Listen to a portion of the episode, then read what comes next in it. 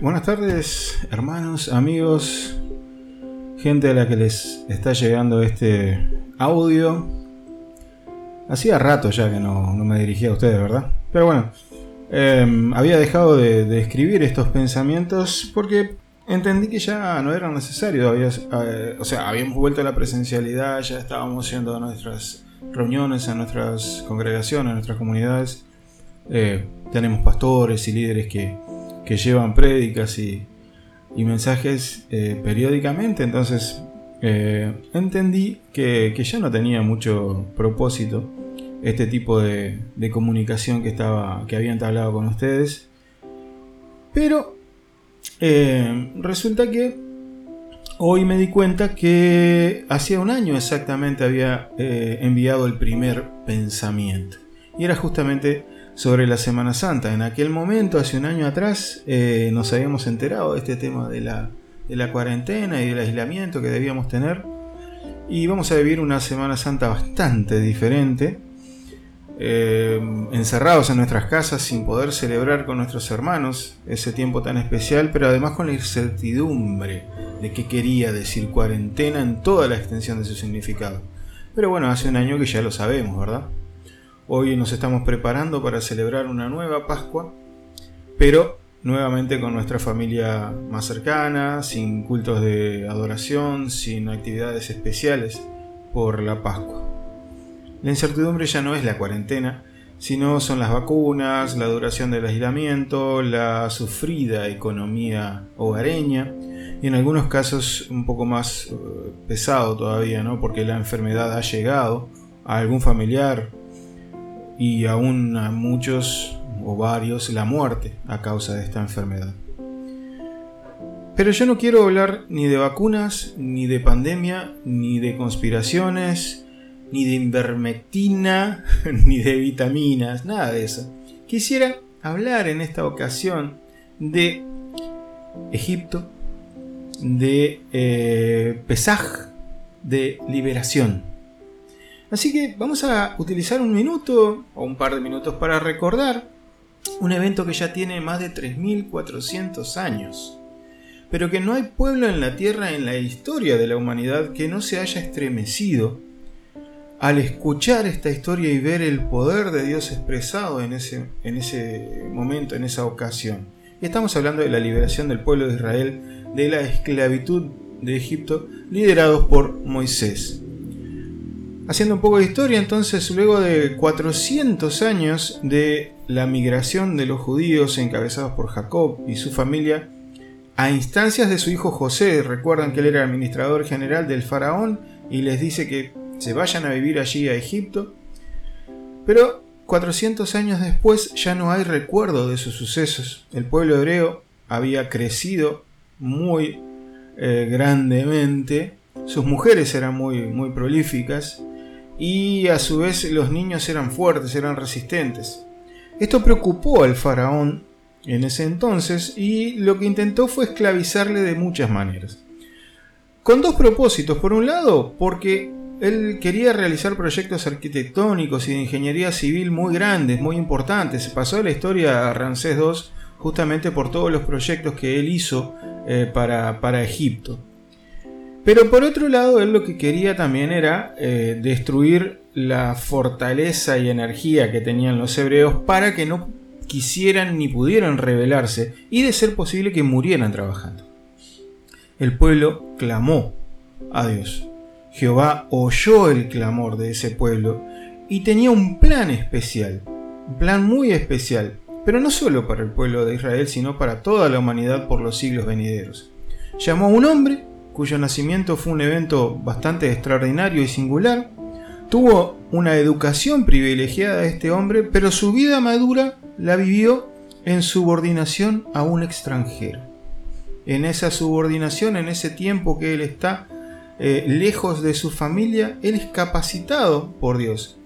Es llamado y una vez que es llamado le da instrucciones precisas y lo rodeó de compañía adecuada para la tarea. De esa manera él iba a poder hablar a su pueblo y transformar su mente de esclavo a libre. Pero al opresor también le iba a dar una oportunidad para que dispusiera su corazón para liberar a los hebreos.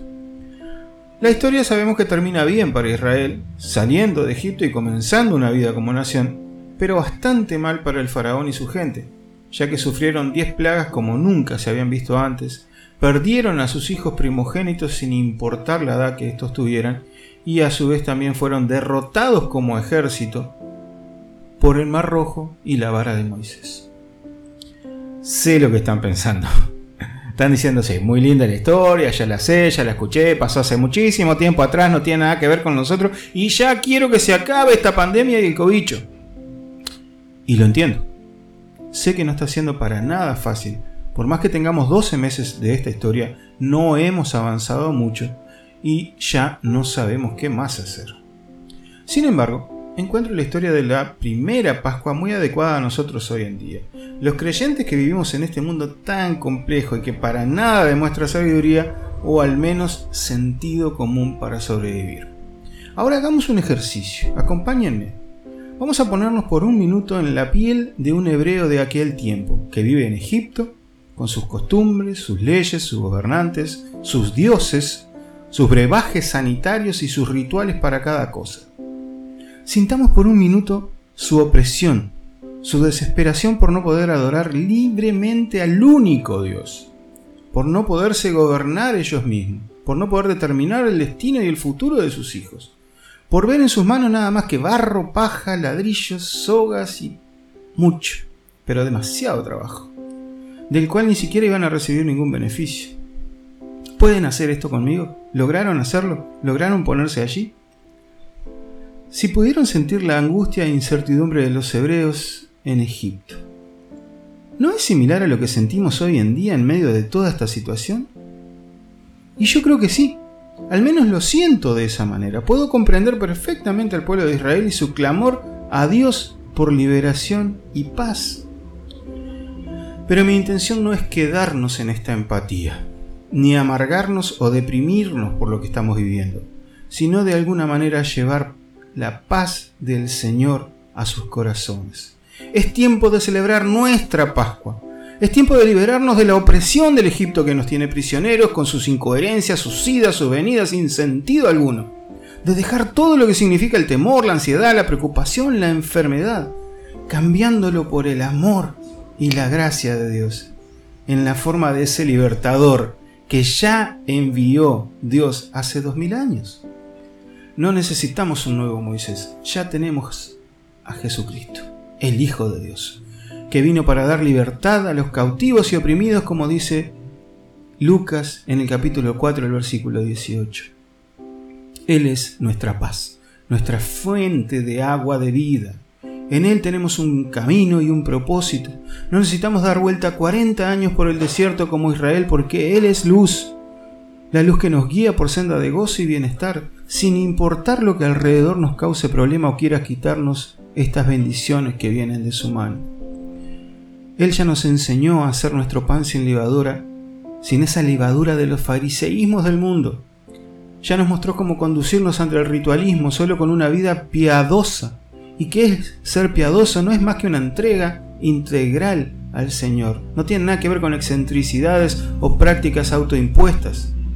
Somos el pueblo de Dios, somos la iglesia, el cuerpo de Cristo. La victoria sobre cualquier tipo de opresión ya se obtuvo y lo hizo nuestro Señor muriendo en la cruz derramando su sangre. Esa sangre que los hebreos tuvieron que poner en los marcos de su puerta, recuerdan para que pasara la muerte por sobre ellos esa misma sangre la que está sobre nosotros, pero es la de Cristo, el Hijo de Dios. El apóstol Pablo nos enseñó una receta muy singular. Estar gozosos, orar sin cesar y dar gracias en todo. Cada receta, si seguimos cuidadosamente y al pie de la letra lo que dice que debemos hacer, tiene un buen resultado. En este caso, si seguimos la receta de Pablo, el resultado va a ser la paz de Dios, la que nadie entiende, la que le buscarán la vuelta, intentarán filosofar y argumentar al respecto. Pero esa paz será la que tendrá nuestros corazones y mentes, nuestras emociones y pensamientos, guardados, seguros y atesorados en Él. Vivamos esta Pascua en forma diferente al resto de lo que nos rodea, y que esa forma de celebrarla sea justamente de testimonio, así como la de los hebreos en Egipto. Compartamos la cena del Señor con nuestra familia o hermanos cercanos a nuestra burbuja, recordando al Cristo que se entregó en pago por nuestros pecados para liberarnos de nuestra deuda y que ningún egipcio pueda reclamarnos absolutamente nada. Recordemos, meditemos, analicemos y volvamos al Señor si es que hemos mirado hacia atrás, a las cebollas, el pescado, el puerro y los ajos, representados en la política, la ciencia o la religión del mundo. Disfrutemos del maná del cielo, que es la palabra del Señor viva y eficaz para cada minuto de nuestra vida. Llevemos esa paz inentendible a todos los que la necesitan, orando por ellos sin cesar, dando gracias por cada bendición recibida de la mano del Señor y gozándonos en su amor que no tiene medida. Les amo, hermanos y hermanas, con el amor de Cristo. Y en esta oportunidad les exhorto que pongan la vista en la, todo lo que viene de arriba, como decía el apóstol Pablo. Confiemos en la liberación que viene de Dios, no en la de los hombres. Y quiero repetir para despedirme las palabras del apóstol Pedro. Que el Dios de toda gracia, aquel que nos llamó a su gloria eterna, nos perfeccione, afirme y establezca. Que el Señor les bendiga y que disfrutemos de la celebración de esta nueva Pascua.